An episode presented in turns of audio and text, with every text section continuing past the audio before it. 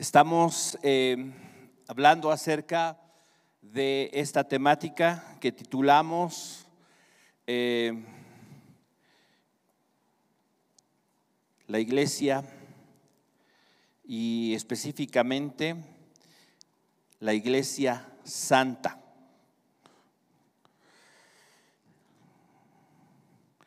Y es interesante cómo a lo largo de toda la escritura, vemos el deseo de Dios de que su pueblo, su iglesia, sus hijos caminen de una forma muy especial, de una forma particular, diferente, distinta a todos los demás.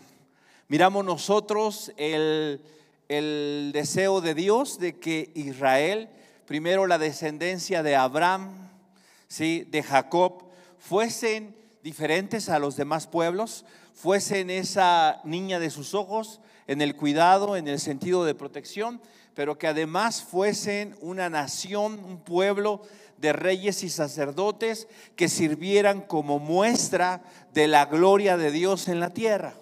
Desafortunadamente, Israel no, no cubrió con ese propósito, no, no lo alcanzó. Vemos nosotros ahora con Jesucristo la iglesia que ha sido llamada, escogida desde antes de la fundación del mundo para que sea santa. Y a lo largo de toda la historia, un Dios que le habla a su pueblo, le habla a su iglesia y les dice, sed santos porque yo soy santo. Y estamos nosotros aquí situados históricamente al, después del año 90, ¿sí? Después del año 90 de nuestra era, después de Cristo, estamos en este momento donde la iglesia lleva ya aproximadamente 40 años de existencia. Eh, sabemos nosotros que eh, Jesús murió aproximadamente alrededor del año 32, eh, aproximadamente 33.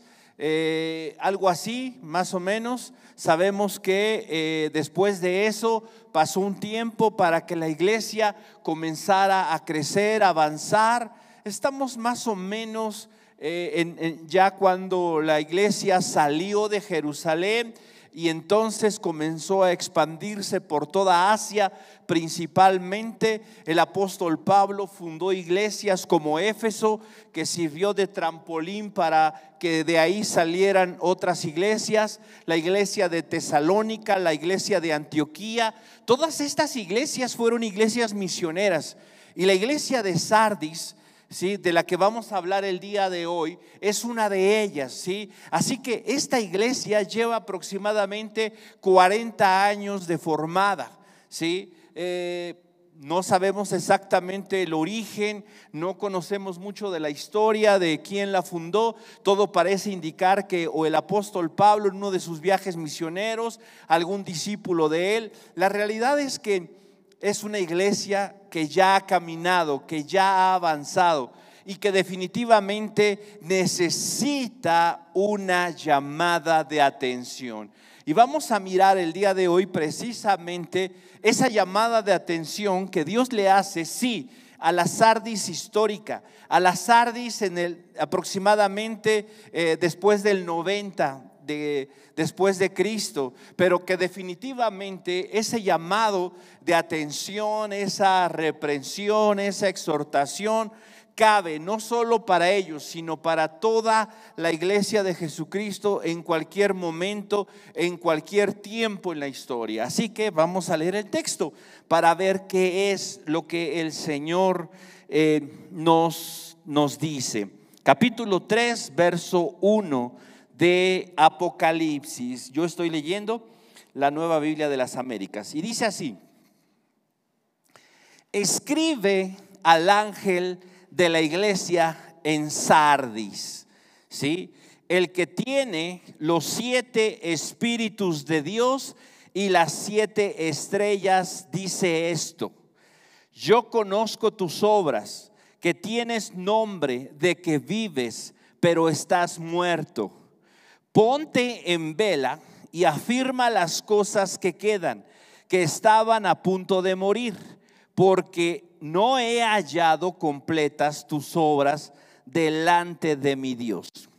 Acuérdate pues de lo que has recibido y oído, guárdalo y arrepiéntete.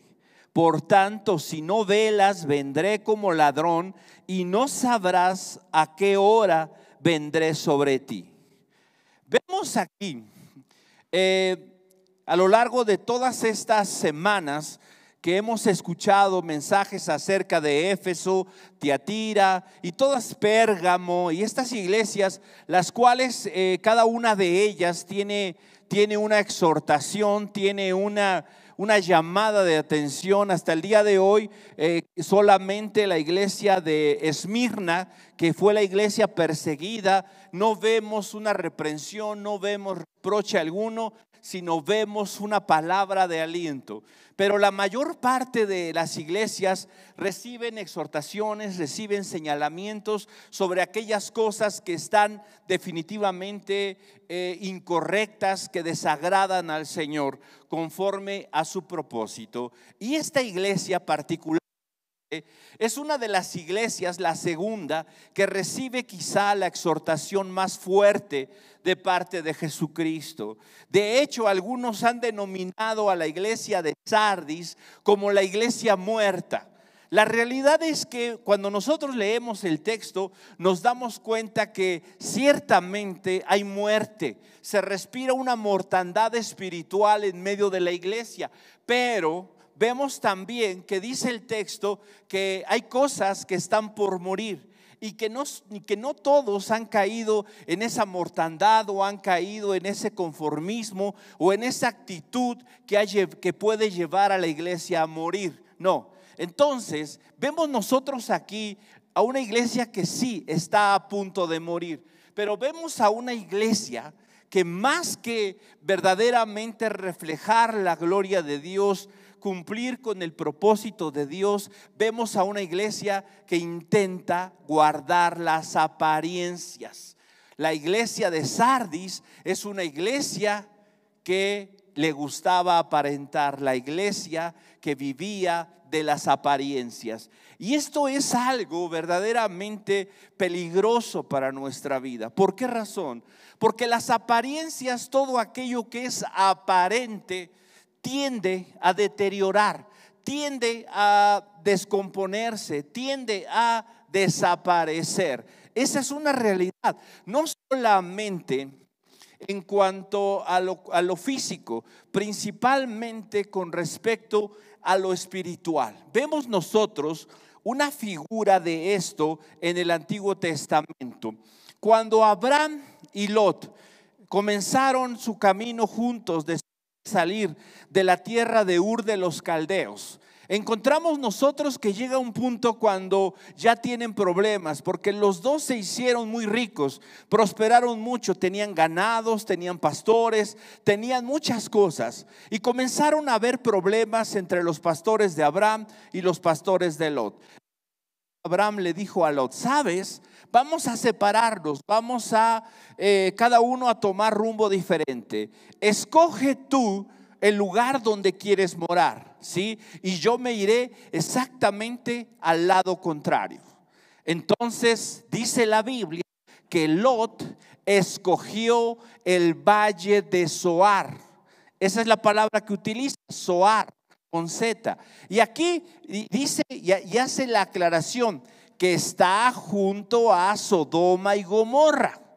El valle de Soar, dice la descripción que se hace ahí en la escritura, que era un valle el cual era como Egipto, tenía ríos, agua, podía sembrar, se podía plantar ahí.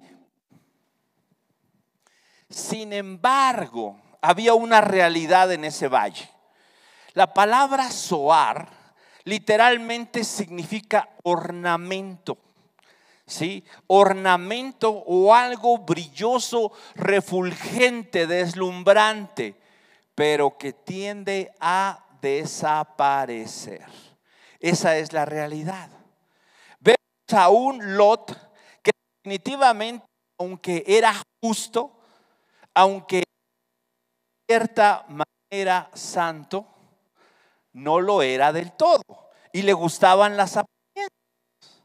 Le gustaban las cosas que deslumbraban. Eso que él eligió. ¿sí? Recordamos nosotros qué pasó con Lot. Al final del día terminó viviendo en Sodoma y en Gomorra. Y al final, ¿qué se quedó de todo lo que poseía? Nada. Fue destruido por Dios. Esa es la realidad. La figura que nosotros encontramos ahí es esa. La apariencia tiende a desaparecer. La apariencia generalmente se esfuma, se destruye, se acaba. ¿Por qué? Porque, porque no puede permanecer esto delante de Dios. La iglesia de Sardis entonces era una iglesia, dice el texto, que tenía nombre de que vivía, pero estaba muerta. Apariencia de vida, realidad, muerte. Esa es la realidad. Vamos a ver un poquito acerca de esta ciudad. La ciudad de Sardis era una ciudad que estaba, mm, podríamos decir, la semana pasada hablaban de, la iglesia de Tiatira, ¿sí? Bueno, Sardis estaba como a unos, em, cerca, un poquito menos de 50 kilómetros de, de Tiatira, ¿sí? Más o menos hacia el sureste. ¿sí? Eh, esta, esta ciudad, ¿sí? Era una ciudad muy antigua.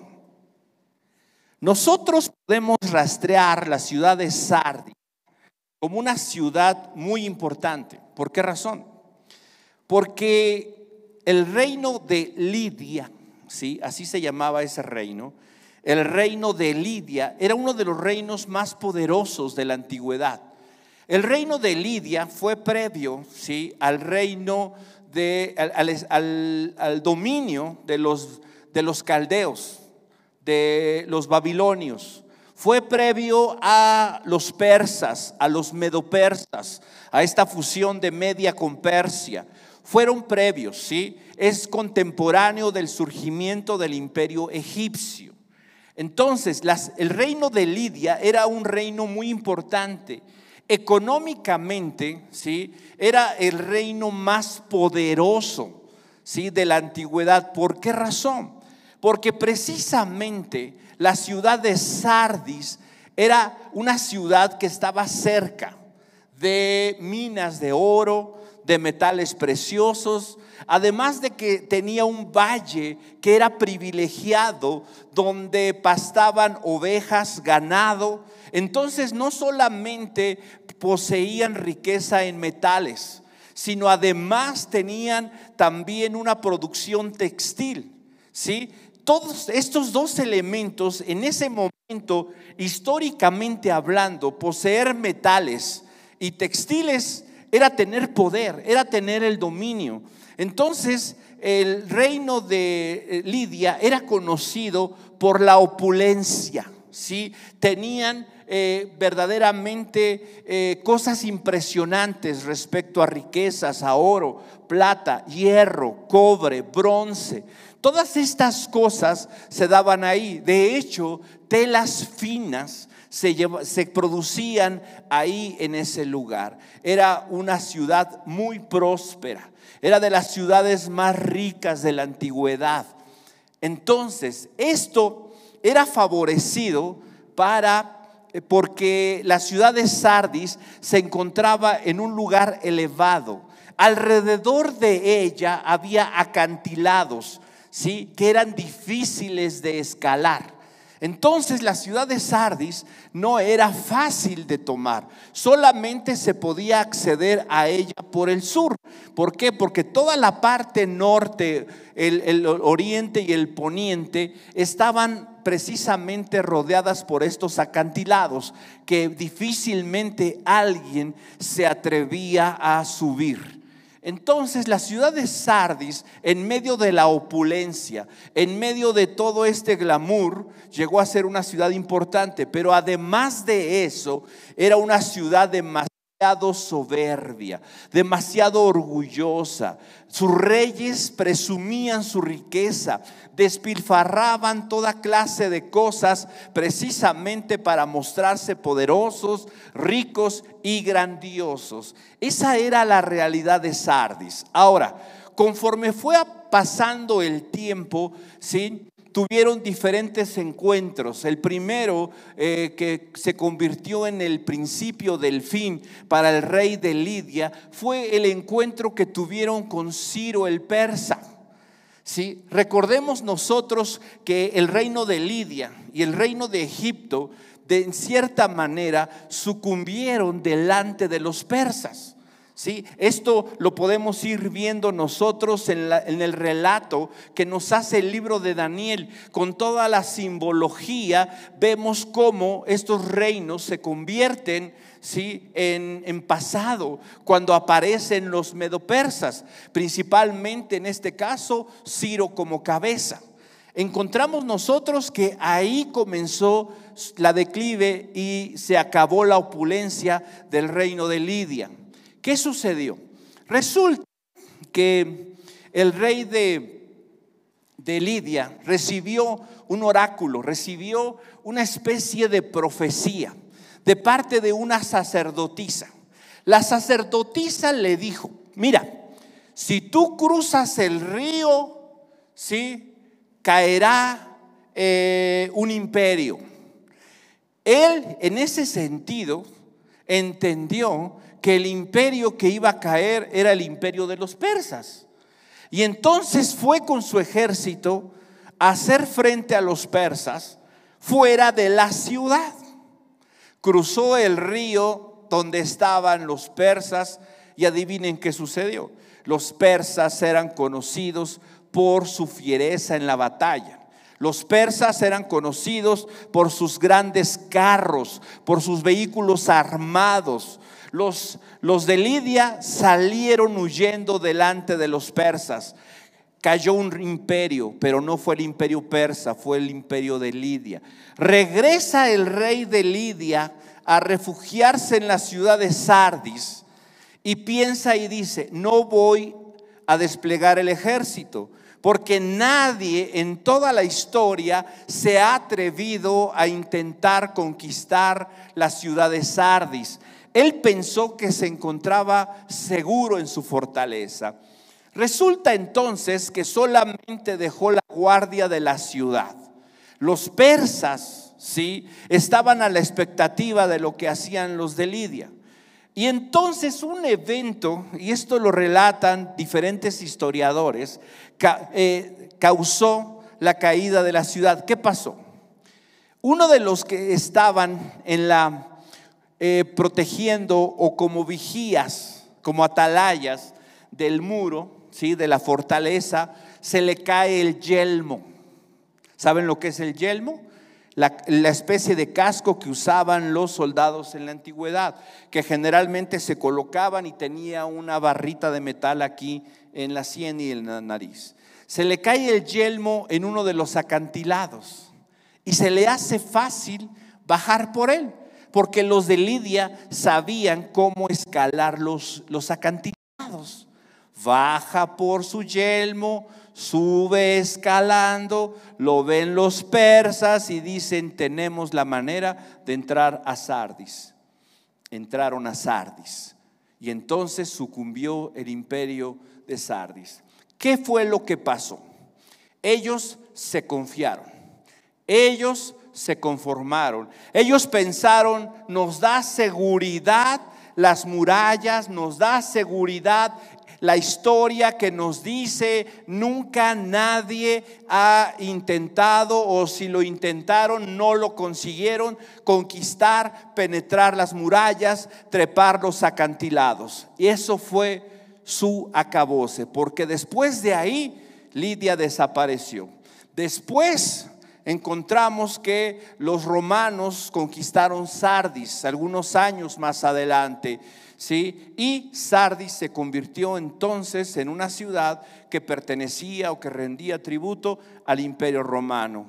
Y aquí hay algo que más adelante nosotros vamos a recordar sobre esta situación. Esa era la ciudad de Sardis, una ciudad muy soberbia. ¿Por qué? Porque nadie había podido conquistarlos. ¿Por qué? Porque no les faltaba nada. ¿Por qué? Porque vivían en la opulencia, ¿sí? Se, era una costumbre para ellos mostrar lo que tenían, lo que poseían.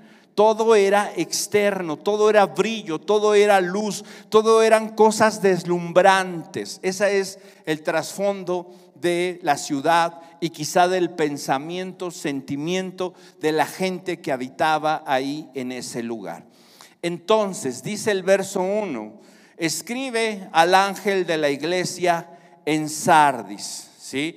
Esa es la ciudad. Recordemos nosotros que aquí cuando se refiere al ángel de la iglesia, no quiere decir que cada iglesia tenía un angelito de la guarda o algo por el estilo. Este ángel se refiere al líder principal de la iglesia. Podríamos hoy decir pastor principal, pastor líder o algo por el estilo. Está hablándole a él. Lógicamente, ese mensaje no era solo para él. Él tenía la responsabilidad de transmitirlo a toda la iglesia. Ahora, ¿qué es lo que sucede después? Continúa diciendo el verso 1. ¿Quién es el que habla? Si nosotros recordamos en las demás exposiciones o en las demás cartas a las distintas iglesias, hay siempre una presentación del que habla. La semana pasada hablaron de Tiatira. Tiatira nos representa a un juez que está dispuesto a ejecutar un juicio, a dar un pago por las obras. Eso es lo que representaba la mirada de fuego. ¿Sí? Eh, y vemos aquí nosotros ahora la descripción que hace Juan de el que habla y dice, el que tiene los siete espíritus de Dios y las siete estrellas, dice esto. ¿Qué es lo que aquí está tratando de decirnos el Señor? ¿Por qué se presenta como el que tiene los siete espíritus de Dios. Para el Señor aquí es importante que sepa la iglesia, ¿sí? ¿Quién es el que le habla? ¿Quién es el que le está diciendo estas cosas? ¿Por qué razón? Porque es generalmente su presentación tiene que ver con el problema, tiene que ver con lo que está tratando de dejar en claro el Señor.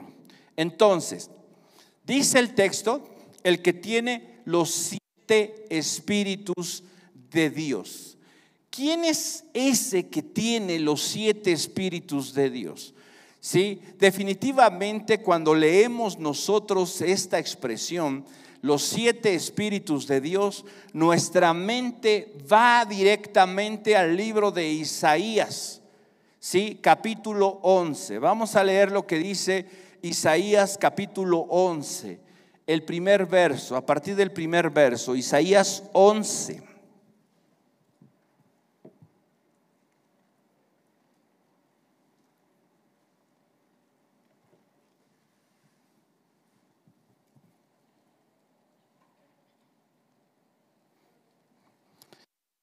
Ahí? Fíjense, dice, entonces un retoño brotará del tronco de Isaí y un vástago dará fruto de sus raíces. ¿Quién es este tronco? ¿Quién es este vástago? Jesús, Jesucristo, definitivamente. Verso 2. Y reposará sobre él Espíritu del Señor, espíritu de sabiduría, espíritu de inteligencia, espíritu de consejo y de poder, espíritu de conocimiento y de temor al Señor. ¿Cuántos son? siete. ¿Sí? Vemos nosotros aquí una realidad, ¿sí? Cuando la escritura se refiere a los siete espíritus de Dios, podemos pensar en esto.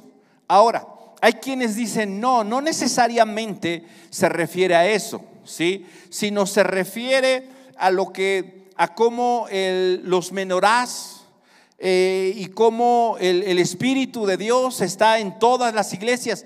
Hay una realidad aquí.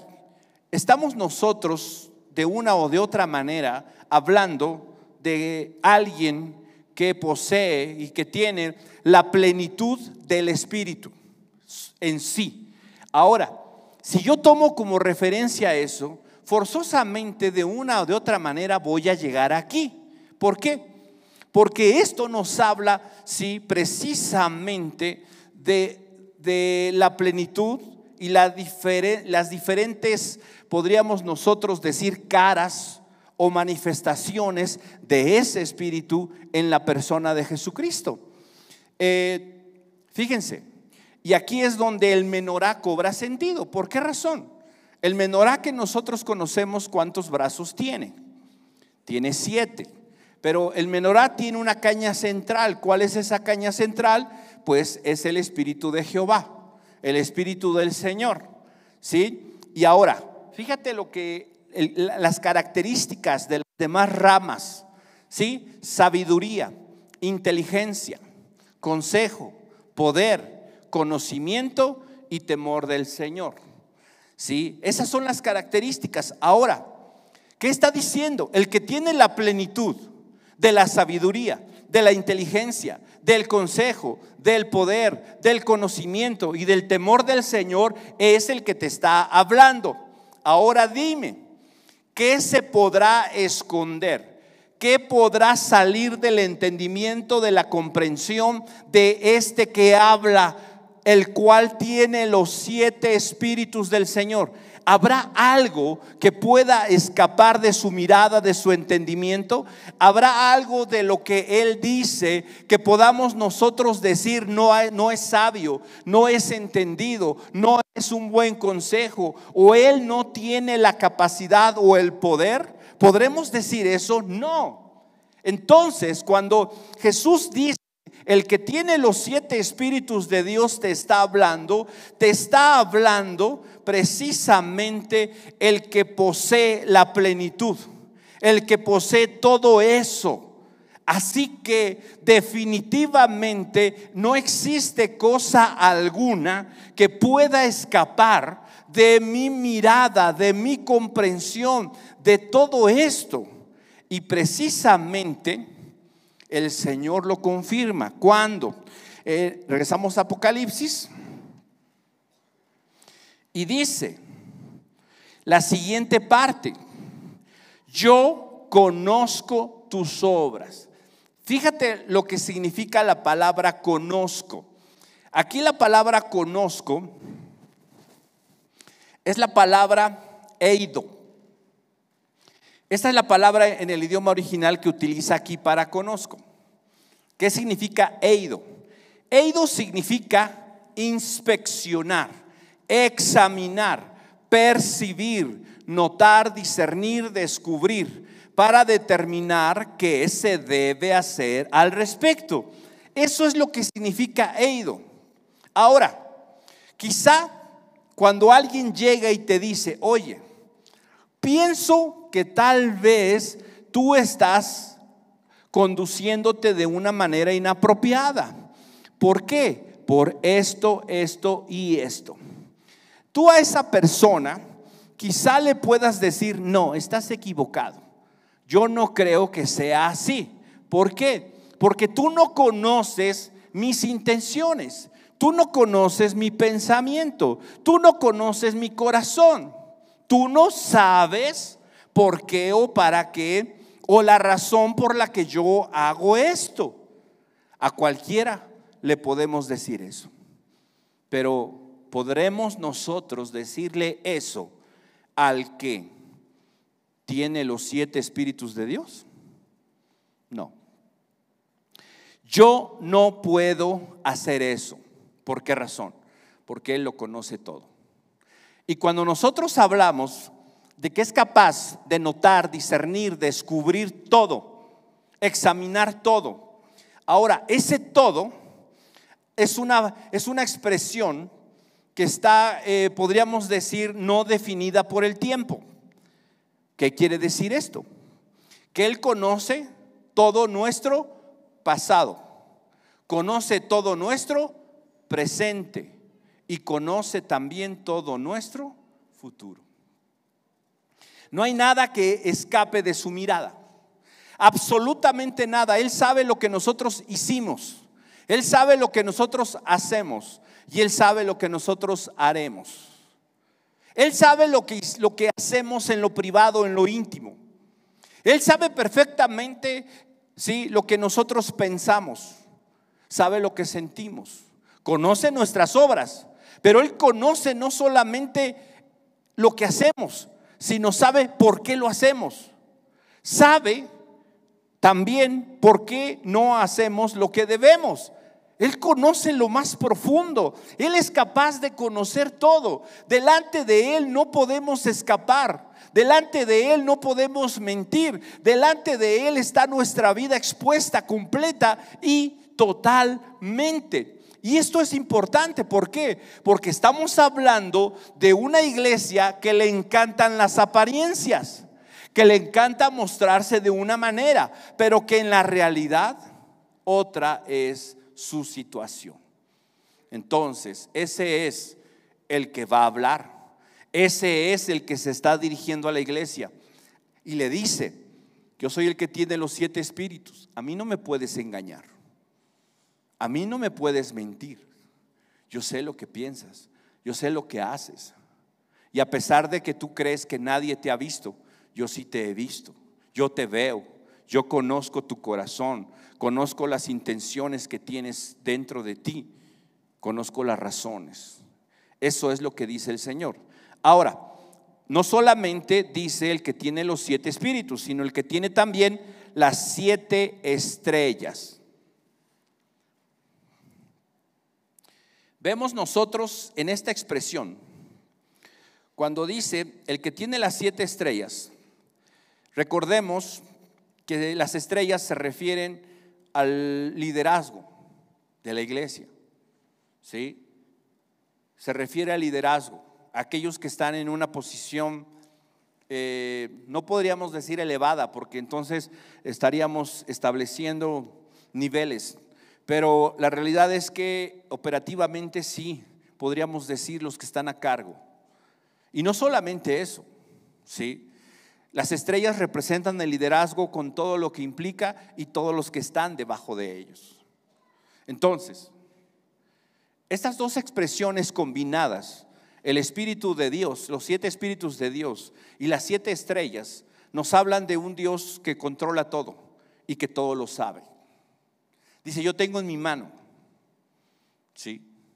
Yo tengo en mi mano las estrellas. Es la referencia al primer capítulo de Apocalipsis, ¿sí? Esa es la idea, el que tiene. Esa expresión mm, es una expresión que si nosotros revisamos un poquito la gramática nos daremos cuenta que es una expresión continua. El que ha tenido, el que tiene y el que tendrá el control, dice esto. ¿Por qué es importante que yo sepa eso? Porque no solamente estamos hablando de alguien que lo ve todo, pues que lo vea todo, que lo sepa todo. ¿Eso en qué me afecta? ¿Te afecta? ¿Por qué? Porque Él tiene el control. ¿Te afecta? ¿Por qué? Porque Él tiene todo en su mano. Él puede cambiar tus circunstancias. Él puede afectar tu vida de una o de otra manera. Recordemos lo que el texto dice. ¿Por qué teméis a los que pueden matar el cuerpo, pero el alma no? Más bien temed aquel que puede destruir el alma y el cuerpo en el infierno. Ese es el Dios que está hablando. Ese es el Señor que está hablando. El Dios que todo lo ve, todo lo conoce y que además tiene el control. Y el cual determina no solo el fin, sino el presente, el hoy, el mañana de la vida de todos los seres humanos y principal y específicamente de la vida de su iglesia. Ese es el que habla. ¿Y qué es lo que dice? Él dice, conozco tus obras, sé lo que haces. Y ese conozco, ya dijimos, no solo se refiere a lo externo, también se refiere a lo interno. Y después de examinar, después de inspeccionar, después de reconocer lo que haces, te puedo dar mi diagnóstico. Tú dices que estás vivo, pero ¿sabes cuál es mi diagnóstico? Dice el Señor, estás muerto. Estás muerto. Hay un engaño en tu mente, hay un engaño en tu corazón, hay un engaño en tu vida que definitivamente apunta a una realidad. Te estás engañando, las apariencias te han engañado, las apariencias te han hecho pensar y te han hecho creer algo erróneo. Y esto es lo que ahora el Señor definitivamente quiere cambiar. Una realidad en donde precisamente nosotros podamos escuchar su diagnóstico. No lo que yo creo, no lo que yo veo, no lo que yo me imagino, sino lo que Él dice. Ahora, fíjate, Él dice, el que tiene los siete espíritus de Dios, el que lo sabe, todo lo sabe, pero también todo lo puede. El que tiene el control te dice, estás muerto.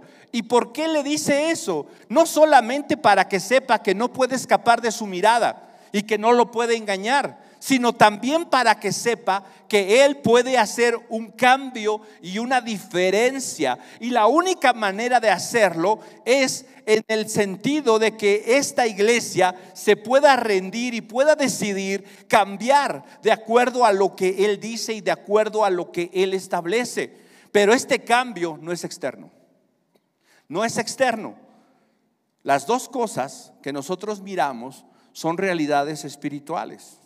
Y por eso cobra relevancia que Él diga el que tiene los siete espíritus, que conforman la plenitud del Espíritu. ¿Por qué?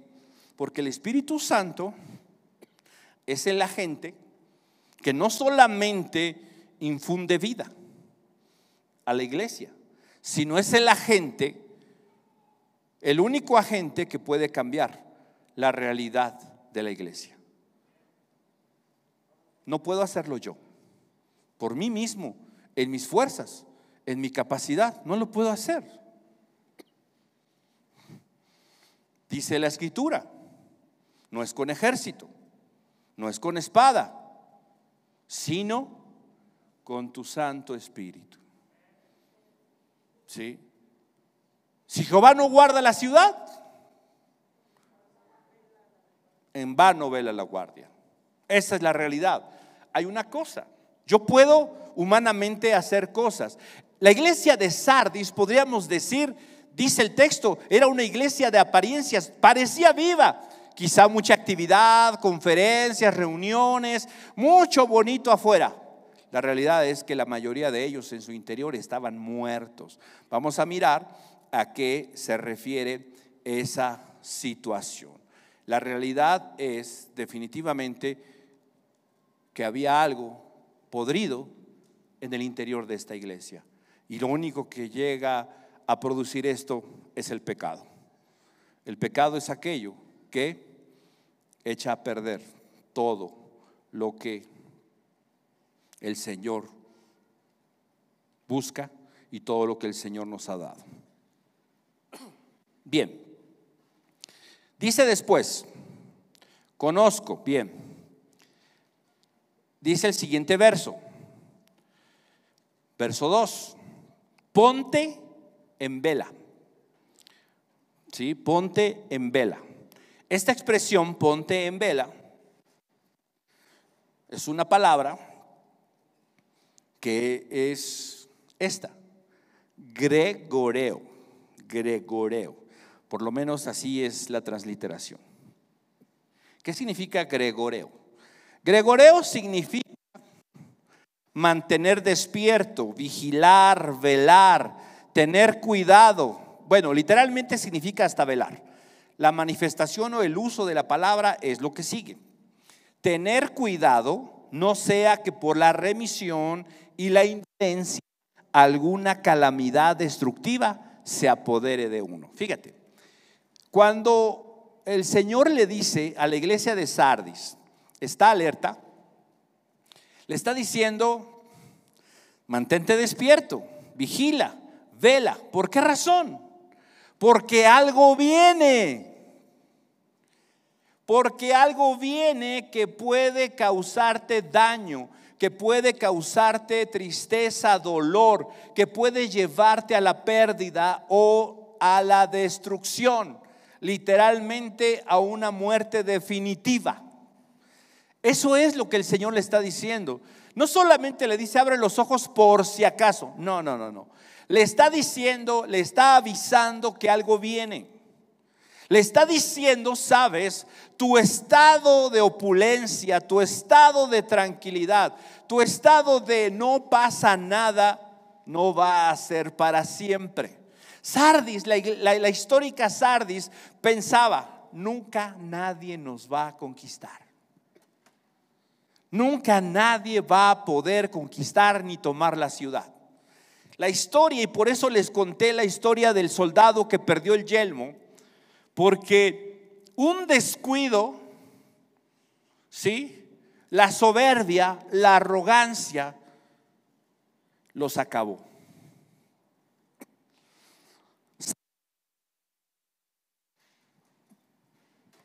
Opulenta. Un día fue poderosa. Un día nadie pudo contra ella.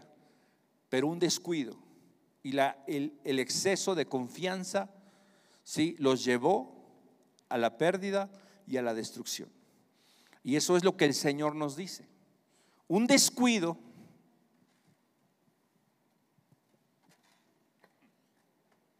te puede llevar a la pérdida. Mantente alerta, vigila, estate despierto, ten cuidado, ten cuidado.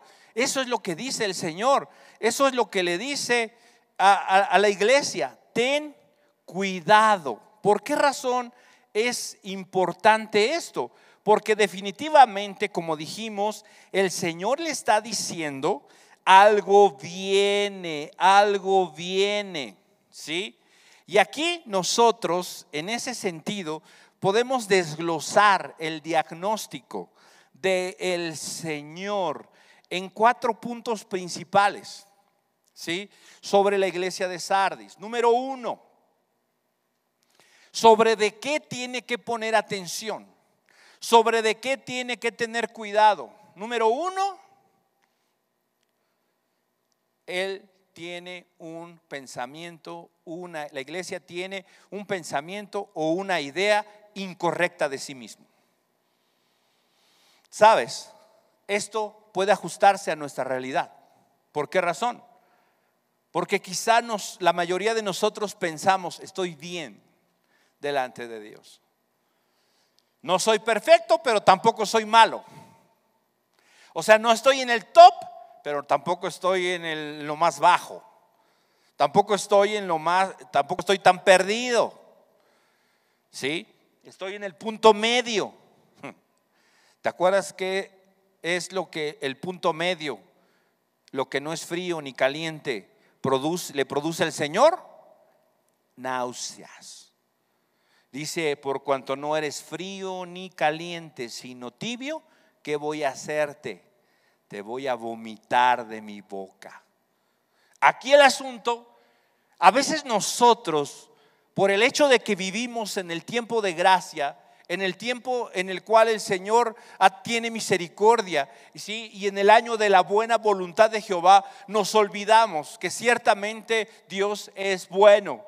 Nos olvidamos o, tenemos simple y sencillamente solo eso presente, el amor, la bondad, la misericordia y la gracia pero nos olvidamos de lo demás que conforma también a Dios, que es su justicia, su santidad y su indignación por el pecado, que es conocido como la ira de Dios. Nos olvidamos de eso y pensamos que pues no pasa nada, ahí la llevo, mira, ¿por qué me voy a estresar por ser? Por, por llegar a parecerme a un Pablo, a un, a un este, Eliseo, a un David, a, un, a uno de aquellos maravillosos y grandiosos hombres de Dios, o aquellos que nos, que nos ha permitido conocer la historia, como un Spurgeon, un Juan Knox, Zunglio, y Calvino, Lutero, y todas aquellas personas de las que oímos cosas maravillosas. Sabes, para la iglesia no hay un término medio.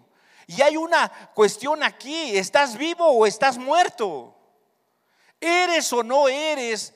No hay grises, no hay términos medios, eres o no eres. Y por eso yo necesito un diagnóstico correcto de mi vida.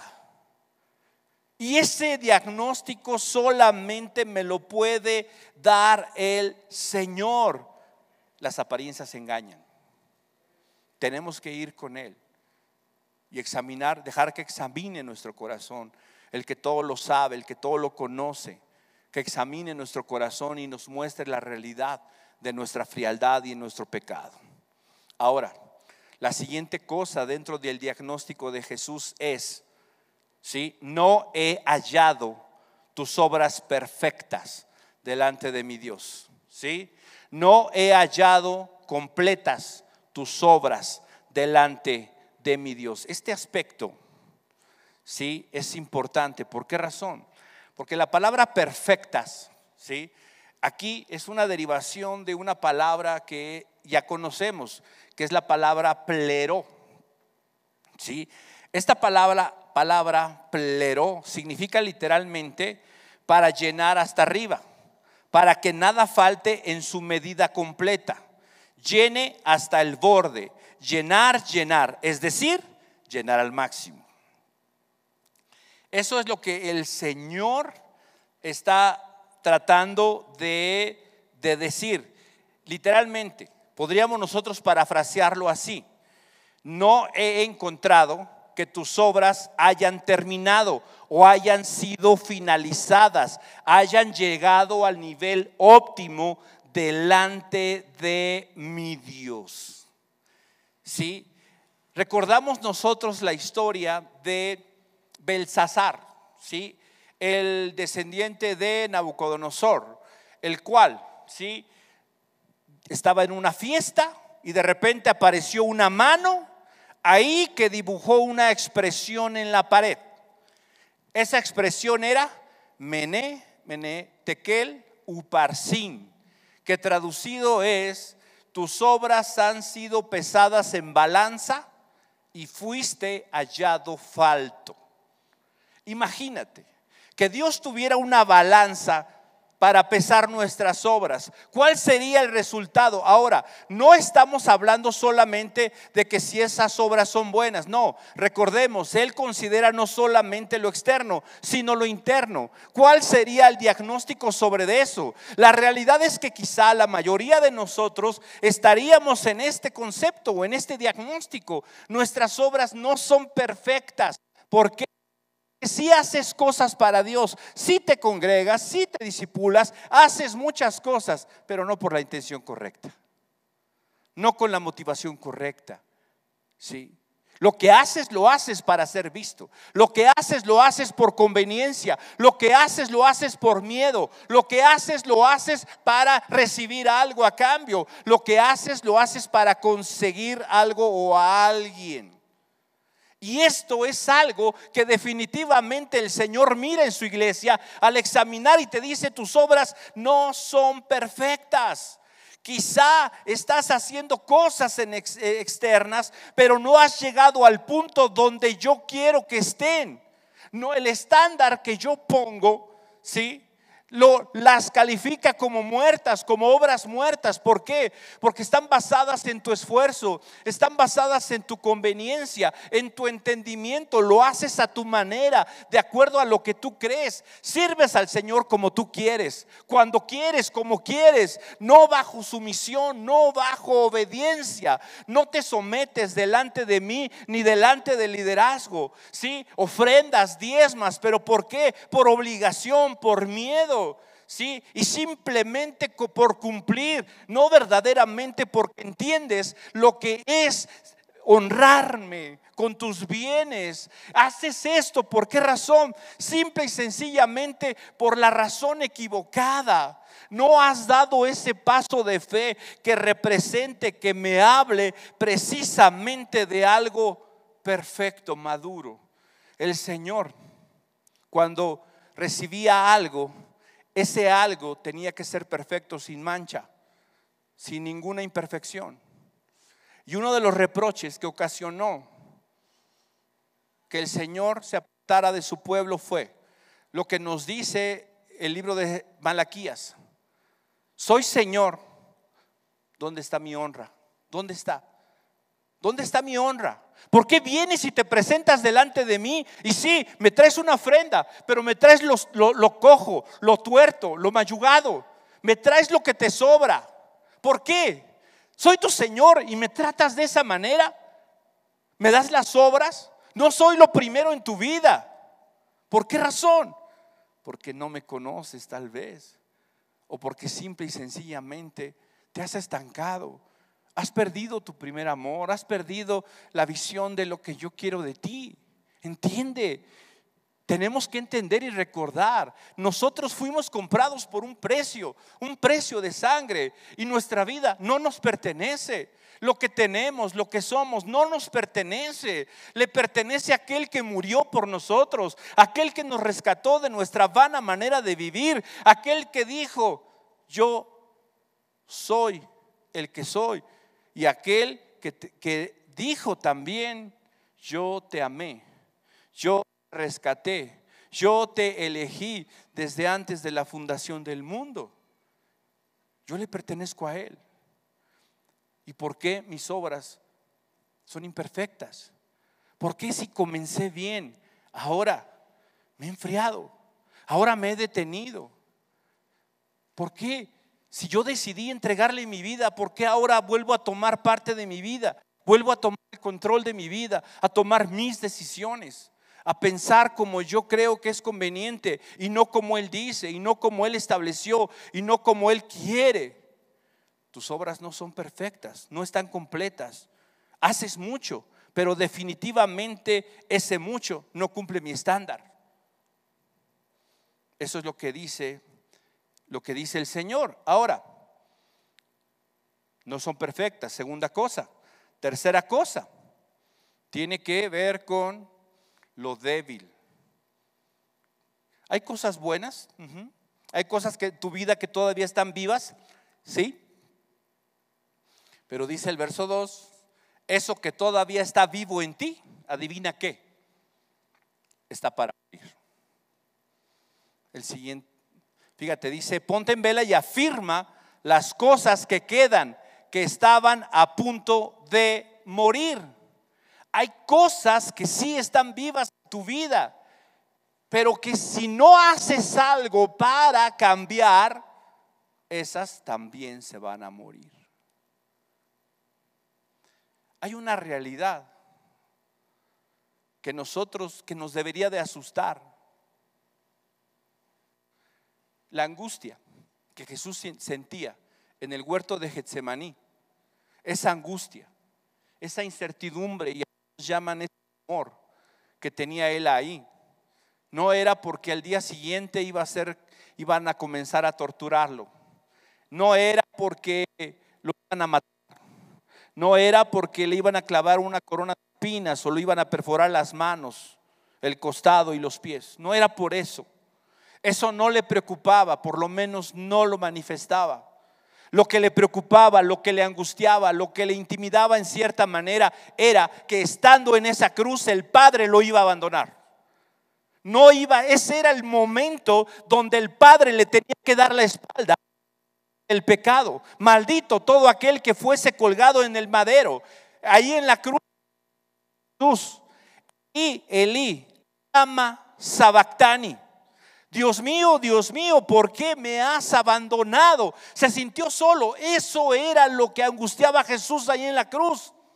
¿Qué es lo que David dice en el Salmo 51? Por favor, Señor, vuélveme, regrésame el gozo de tu salvación. Quiero ser recreado nuevamente. Quiero nuevamente la manifestación de tu gloria, de tu espíritu dentro de mí. No quiero perder eso que tuve, eso que tenía. Quiero recuperarlo. ¿Sabes? Hay algo que nosotros no hemos valorado y es eso, la presencia de Dios, la gloria de Dios, lo que Dios es en nuestra vida. Pero ¿sabes algo? Si tú no haces lo necesario para que eso que te queda no muera, te vas a encontrar en la soledad, en la oscuridad, en la prisión más profunda, más, tenebrosa que te puedas imaginar. ¿Por qué? ¿Porque Dios se olvidó de ti? No, porque tú decidiste no hacer lo necesario. Y eso es intimidante. Que Dios dé un paso atrás. Que Dios no esté ahí cuando lo necesitas. Eso es verdaderamente algo que te debe de llenar de terror. Y dice el Señor, tienes que hacer algo para que eso no suceda. La cuarta cosa que el Señor mira en este, diagnóstico de que hace de la iglesia de Sardis es, hay algunos, ¿sí? Hay algunos que no se han contaminado. Hay algunos, verso 4 dice, pero tienes unos pocos en Sardis que no han manchado sus vestiduras y andarán conmigo vestidos de blanco. ¿Por qué? porque son dignos. Esta es la realidad. Aquí está hablando de santidad. Mira, la palabra manchado proviene de una raíz griega que aquí se traduce precisamente como moluno. Proviene de esta raíz, moluno. Sí, así, así se escribe. ¿Qué significa moluno? Moluno significa contaminar, manchar, contaminar, profanar.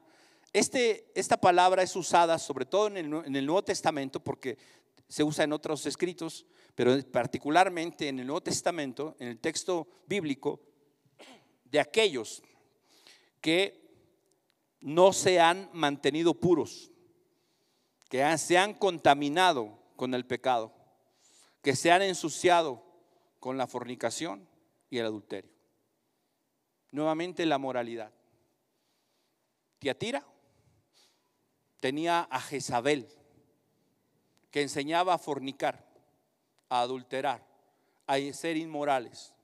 Aquí, nuevamente, estos no se han manchado, no se han llenado de esa inmundicia de la inmoralidad. La pureza que el Señor espera, ¿sí? Es constante, es constante, es constante.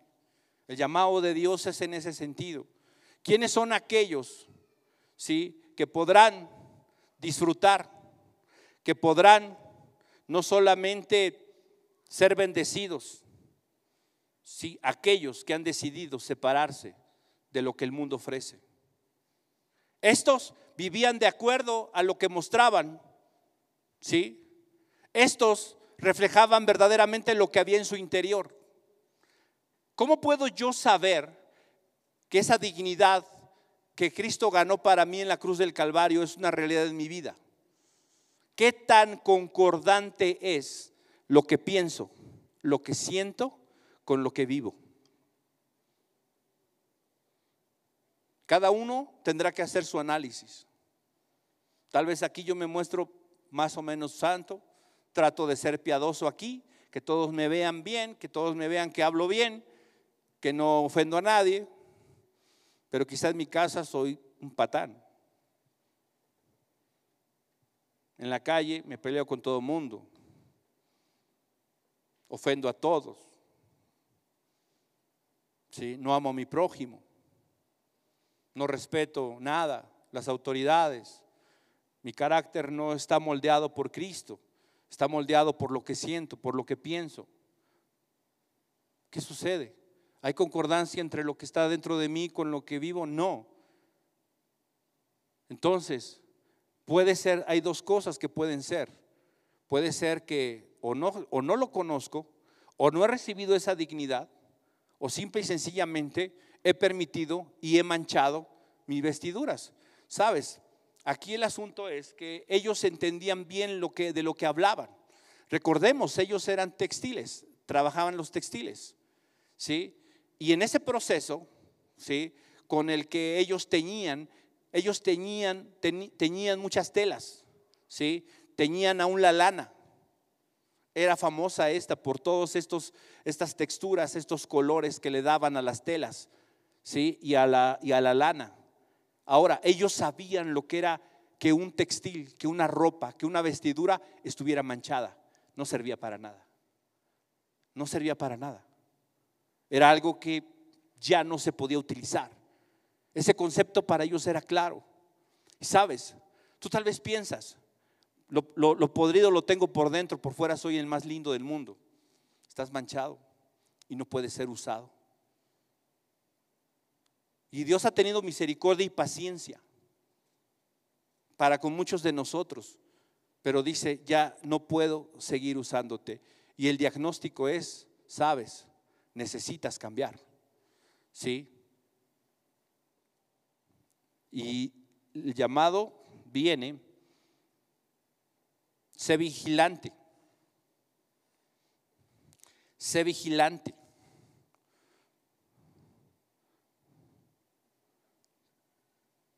Y afirma. ¿Sí? Esta palabra afirma, coloca firmemente, fija prontamente, haz algo rápido. Esto es la idea de esta palabra esterizo. Esterizo no es, ay, voy a colocar, voy a poner, lo pondré, no lo pondré, no sé, quizá no, este, pues sí, tal vez sí, tal vez no. Bueno, aquí no, mejor no. Es ponlo ya, porque se, porque se acaba, porque se cae, porque se rompe. Esa es la urgencia de Dios con nosotros. No hay mucho tiempo. No hay mucho tiempo, de verdad. El Señor nos dice, ya pronto afirma, fija, haz una, haz una decisión, toma una decisión, establece ya algo precisamente en la dirección correcta de que vas a cambiar. Y dice, acuérdate, acuérdate pues, acuérdate, trae a la memoria. Ponme la palabra acuérdate, por favor. Recuerda, recuerda, acuérdate, trae a memoria, vuelve a eh, eh, vuelve a pensar en esto, piensa en esto, ¿sí? La palabra nemoneu, nemoneu significa pensar y sentir por una persona, cosa o asunto. Traer a la memoria, tener presente, recordar, tener en cuenta. ¿Qué es lo que le está diciendo? ten en cuenta, recuerda y vuelve a sentir, piensa y vuelve a sentir lo que sentiste, lo que pensaste cuando conociste al Señor. Lo que el Evangelio es, lo que la palabra de Dios produjo en ti al principio, un poquito en consonancia con lo que le dijo Dios a la iglesia de Éfeso recuerda de dónde has caído, recuerda, vuelve a las primeras obras, has perdido esto, recuerda y regresa, lleva tu mente a eso. ¿Por qué razón? Porque no puedes tú seguir viviendo de apariencias. Necesitas regresar a donde el Señor te habló y te mostró tu incapacidad, te mostró que no eras nadie, que tu destino era el infierno, el lago de fuego. Tienes que regresar a eso. Tienes que acordarte pues de lo que has recibido, de lo que has oído. Guárdalo y arrepiéntete. Cambia de forma de pensar. Por tanto, si no velas, si no eres vigilante, vendré como ladrón y no sabrás a qué hora vendré sobre ti. Esa es la realidad. Esto definitivamente es una alusión directa a la segunda venida de Cristo. Cristo regresa. Y sabes una cosa, no regresa a premiar. No regresa con un carácter de redentor. No regresa con un carácter de buena onda de cordero. No, no, no, no. Él viene como juez a juzgar toda obra. Viene a juzgar toda obra, viene como juez, viene como verdugo, viene como ejecutor de la venganza de Dios sobre la desobediencia, sobre el pecado. Esa es la realidad. Y eso es lo que yo tengo hoy que recordar y tengo yo que tener presente y tengo que traer a mi memoria que Dios va a regresar, que Dios va a enviar a su Hijo nuevamente a este mundo. ¿Cuánto falta? No lo sé, pero lo que sí sé es que no falta mucho o por lo menos falta menos que el día de ayer. Y si yo no entiendo que Dios me va a juzgar, que Dios viene para, para pedirme cuentas de lo que me dio y de lo que Él me ha entregado, voy a seguir caminando y tratando de aparentar lo que no soy. Y el fin es terrible. Oye Señor, pero en tu nombre hice esto, hice aquello, y más esto, y más allá. No te conozco. No te conozco. No sé quién eres no te conozco. Jesús te conoce. Él te conoce. Él sabe quién eres. Y sabe que lo necesitas. Él sabe que lo necesitas. Él sabe que sin Él tu vida se va a extinguir. Sábelo. No puedes solo. Has luchado con ese pecado por cuánto tiempo. ¿Cuánto tiempo has querido, has intentado, pero ha sido en ti, en tus fuerzas? Déjalo ya, ríndete a Él y dile, aquí estoy. Te necesito y te necesito más que nunca, como nunca. Porque solo tú me puedes dar vida. Porque hoy puedo darme cuenta que estoy muerto y que sin ti no podré vivir. Señor, en el nombre de Jesucristo. en esta mañana,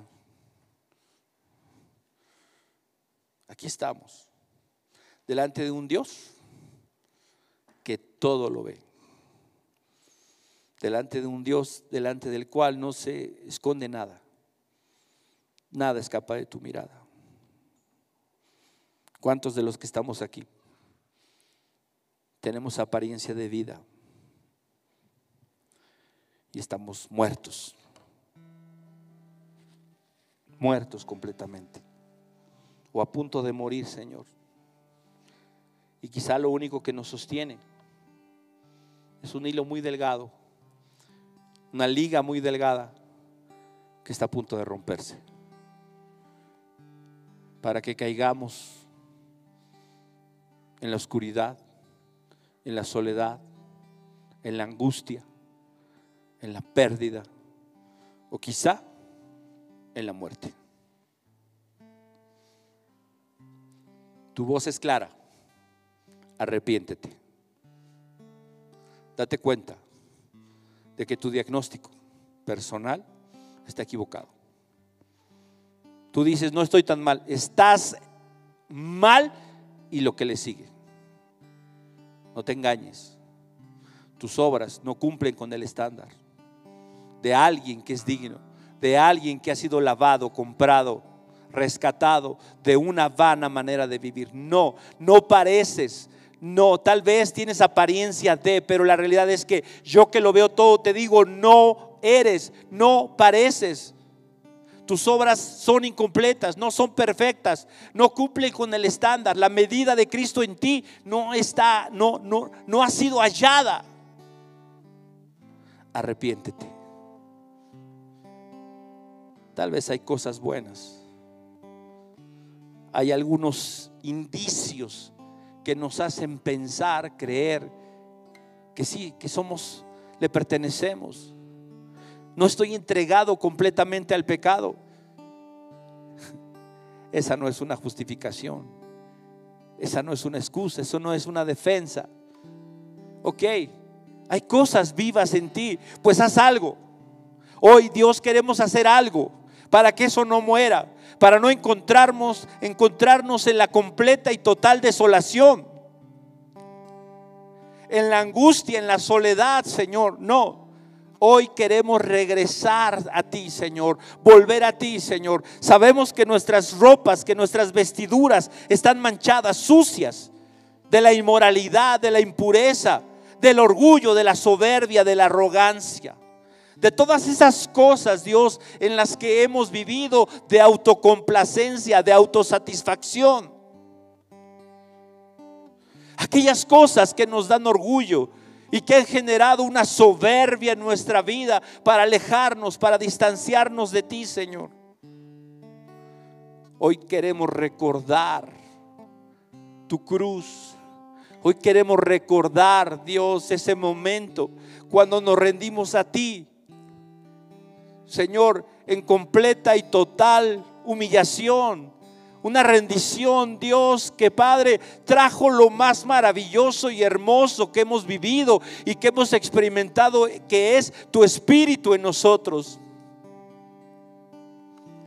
Hoy, Señor,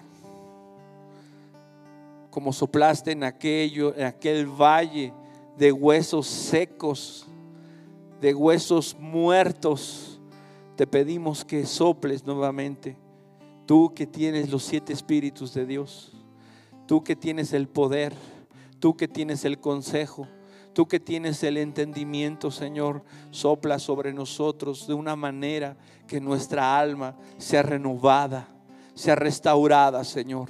Que podamos cada uno, Dios, el día de hoy, Padre, tener esa convicción fuerte de tu espíritu, una convicción de pecado, una convicción que nos lleve a rendirnos, que nos lleve a renunciar al pecado. No importa lo que esto traiga como consecuencia, no importa en, qué aspecto nos encontremos, qué, qué tengamos que enfrentar, Señor. Preferimos enfrentar la adversidad, la pérdida, el dolor y la tristeza e, de este mundo, de haber perdido algo aquí, que enfrentarte a ti, Dios vivo, que eres fuego con consumidor, que eres como jabón de lavadores, que eres implacable.